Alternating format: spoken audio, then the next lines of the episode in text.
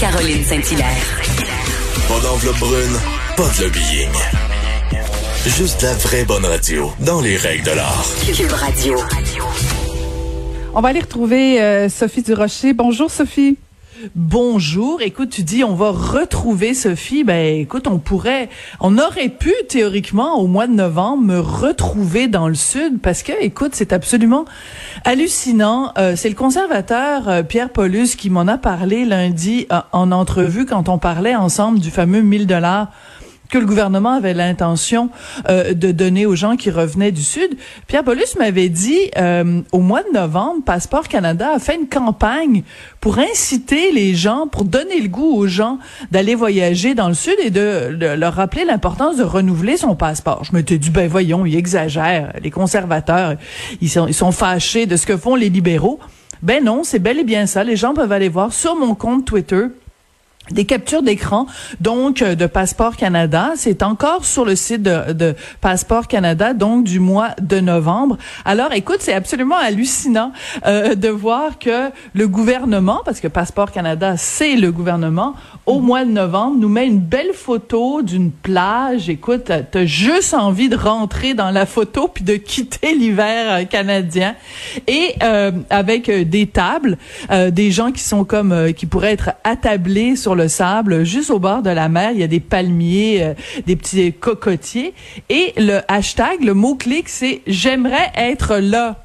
Écoute, ça s'invente pas, Caroline. J'aimerais être là, deux points demandez votre passeport le plus tôt possible.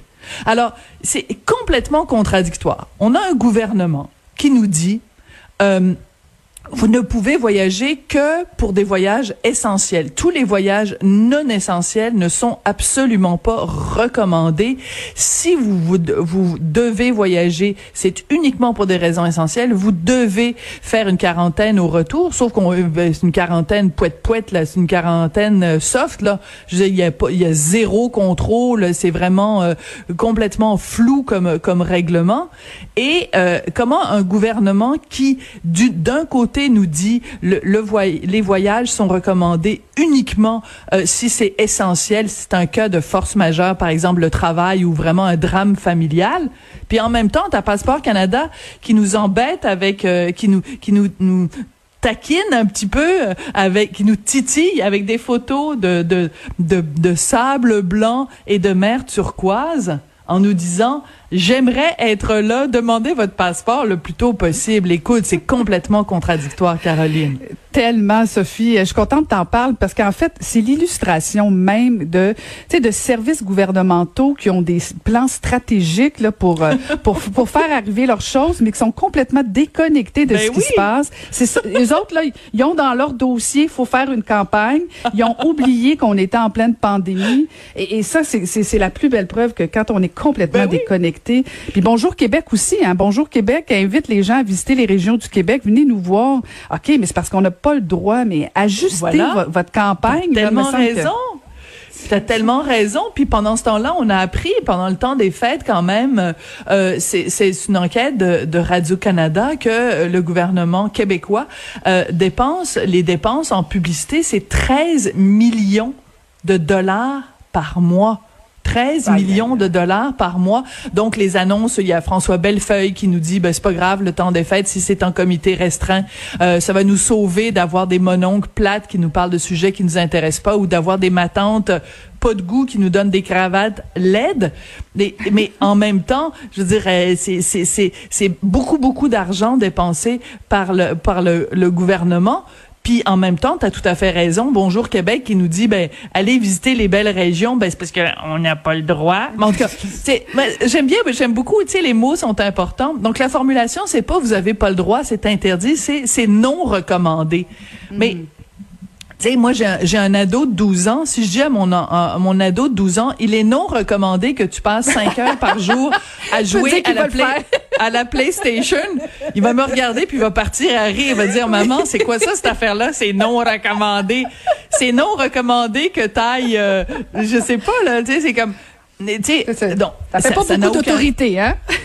ben, c'est, c'est, alors, je trouve que c'est, c'est, c'est, l'expression non recommandée, je trouve, n'a pas sa place en période de pandémie. Tu sais, hier, je te parlais des trois C. Clair, mm-hmm. concis et cohérent. Ben, je veux dire, euh, quand, quand tu t'adresses aux gens en disant c'est non recommandé, c'est pas clair, c'est pas concis, puis c'est pas cohérent.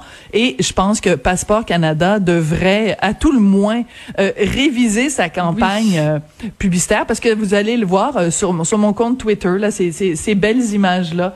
Et puis écoute, il y en a, il y en a une deuxième, c'est tu as un appareil photo, un cactus, puis euh, une espèce de, de, de, brochure de voyage euh, pour une destination inconnue. Puis c'est écrit, vous avez hâte de voyager à nouveau, soyez prêts pour le départ, faites votre demande de passeport maintenant. Ça, à la rigueur, ça se tient, parce que bon, on peut en effet dire aux gens, bon, vous n'avez pas le droit de voyager maintenant, mais tu sais, on a le droit de rêver à au jour où ça va être euh, euh, permis. Donc ça, à la rigueur, ça peut se comprendre, mais en même temps, je veux dire, je m'excuse, mais tu sais, si tu veux vraiment envoyer un message clair que tout voyage non essentiel n'est pas permis, euh, tu devrais faire un message dans ce sens-là. Si vous devez voyager pour des raisons essentielles, puis là tu fais la liste des raisons essentielles, prévoyez votre votre passeport tout de suite pour pas vous retrouver pogné à la dernière minute. Mais je veux dire, c'est, tu fais pas ça avec des photos de, de, de, sable blanc, de mer turquoise et de petits palmiers verts parce que ça, c'est complètement Surtout pas au mois de janvier, Sophie. Surtout pas au mois de janvier parce que. Ben, ça, c'était au mois de novembre. Je veux juste expliquer quand même, c'était au mois de novembre vous avez fait ça.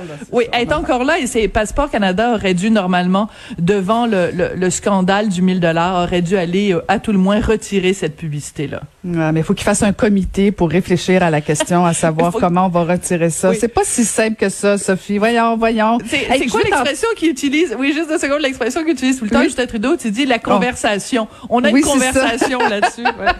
On va continuer d'avoir une conversation. C'est ça. Euh, c'est pas simple, pas simple. Mais je veux t'entendre sur le couvre-feu parce que ça risque d'être l'annonce pas mal. En fait, c'est pas ça risque, que mhm. ça va être l'annonce. On va connaître euh, tous les détails ce soir à 17 h euh, mais il y a du pour, il y a du contre selon toi?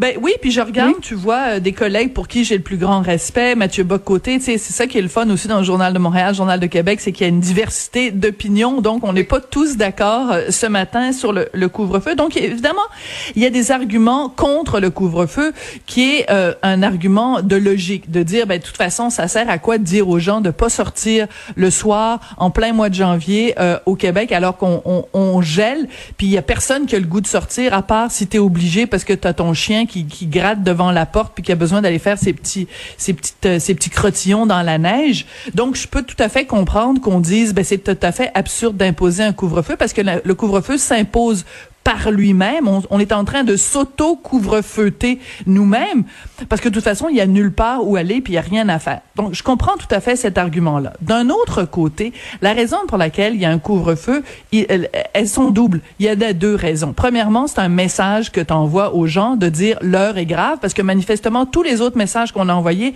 les gens comprennent pas ni du cul ni de la tête, excuse-moi l'expression, mais mm-hmm. vraiment, à un moment donné, ma tante Sophie, au mois de janvier, est rendue pas mal tannée que les gens comprennent pas le message. La deuxième raison pour laquelle on fait un couvre-feu, c'est qu'on ne veut pas que les gens aillent se fréquenter les uns les autres le soir.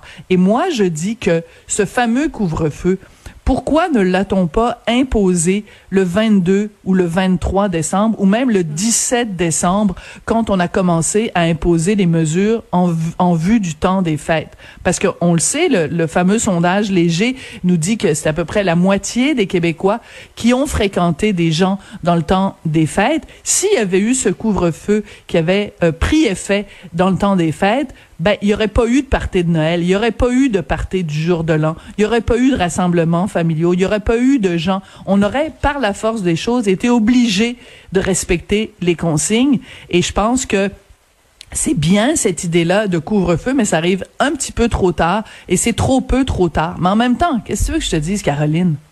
C'est quoi les autres options? Il reste quoi dans la, dans le coffre à outils du gouvernement pour euh, serrer la vis, pour utiliser une métaphore de construction? Tu fais quoi? fait, non. Ah non, c'est ça. On n'avait pas le choix. Je pense qu'on est rendu là. On a besoin de cet électrochoc. Parce que dans la réalité, tu as raison, Sophie, ça changera pas tant de choses que ça. Ça va changer pour certains euh, commerces, certaines entreprises. Ça risque, oui, effectivement, secteur, secteur, certains, pardon, secteurs économiques, ça risque d'être effectivement problématique. Mais pour le commun des mortels au quotidien, je veux dire, ça changera pas tant de choses. Euh, ben, il y a le télétravail aussi, mais bon, au quotidien, je sais pas jusqu'à quel point, mais je pense que c'est un message fort, important. Là, euh, t'as plus le droit de sortir. Le, message du couvre-feu euh, sur le plan psychologique aussi euh, est, est, important. En tout cas, euh, j'ai hâte de voir le ton ce soir, moi, à 17 h Sophie, on, on est déjà plus de temps, mais j'invite les gens à te lire dans le journal ce matin. C'est très intéressant ton papier sur Marie-Pierre Morin et sa réhabilitation. tu fais écho des propos de Charles Lafortune, mais mais j'invite les gens à te lire. c'est tu fais tu fais de la pédagogie très utile et on aura la chance d'en parler, mais mais j'invite les gens à te lire. Merci Sophie, ma tante Sophie, toujours un plaisir de te parler. Merci ma tante Caroline, à demain. Merci, à demain Sophie.